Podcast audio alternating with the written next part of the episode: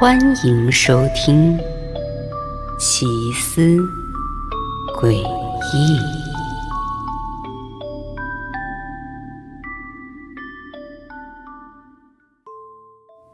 爸爸去世前，一直遭受着病痛的折磨。他请求妈妈带我离开他，趁我还小去找一个能够照顾我们的人。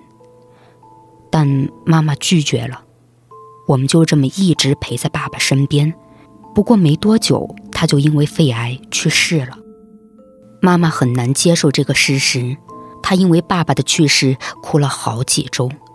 但她还是慢慢振作起来，并且告诉我，从现在起我们要互相照顾，一切都会好起来的。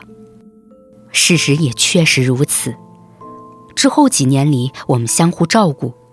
只要跟妈妈在一起，生活其实并没有那么糟糕。但当妈妈和布拉德开始约会之后，一切都改变了。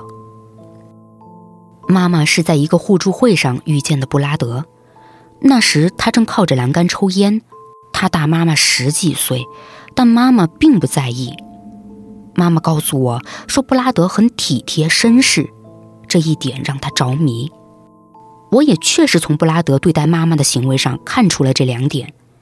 每次妈妈带我去见布拉德，布拉德总会立刻从座位上站起来，主动帮我和妈妈拉开椅子，或者帮我们拿东西。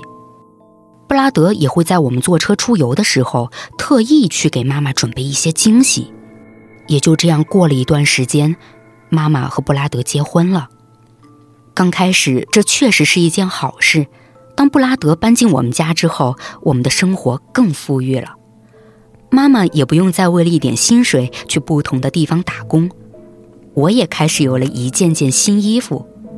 可虽然布拉德对妈妈和我确实挺好的，但他还是有让我感到不舒服的地方，那就是他的烟瘾竟然比我爸爸还夸张。布拉德每天都要抽很多很多烟，这导致家里天天都烟雾缭绕的。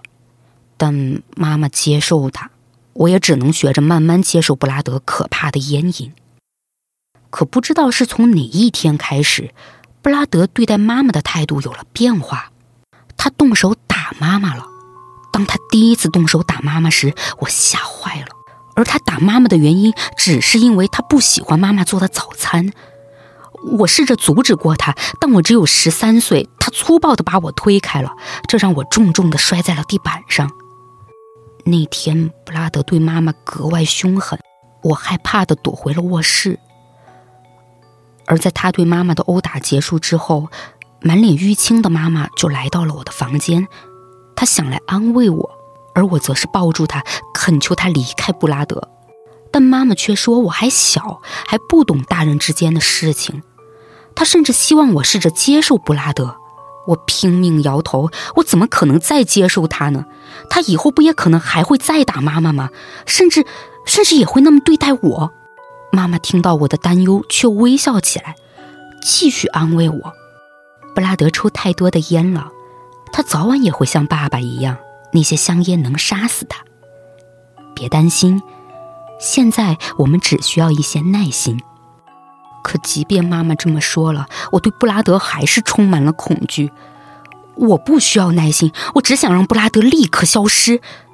于是，在那天夜里，等妈妈和布拉德睡着之后，我从布拉德的衣服里拿走了他的香烟，我把它们浸泡在漂白剂里，然后用吹风机烘干。可正当我把香烟重新放回布拉德衣服里时，我的身后却传来了脚步声，是布拉德。但还好，他并没有发现我对他的香烟都做了什么。布拉德只是认为我想偷他的烟来抽。也就在布拉德对我有这样的判断之后，他告诉我，说他也是在跟我差不多大的时候对香烟有了好奇，但他很遗憾，当时没有人能阻止他。而现在，他很庆幸能发现我有这样的行为。就当我以为布拉德会收好香烟放我回卧室的时候，他却突然说，要让我见识一下抽烟到底有多糟糕。于是他主动递给我了一支打火机，并命令我抽烟。我害怕极了，但我不敢不抽。我颤抖着双手点燃了香烟，然后拿到嘴边浅浅的吸了一口。也就在那一瞬间，尼古丁混着漂白剂的刺激充满了我的咽喉和鼻腔，我感觉快要窒息了，控制不住的拼命咳嗽起来。我哭着告诉布拉德：“我明白了，我知道错了，以后再也不会抽烟了。”但布拉德似乎并不打算放过我，他握着我的手，将那一整包香烟放在我手里，说：“不，孩子，你得抽完一整包。”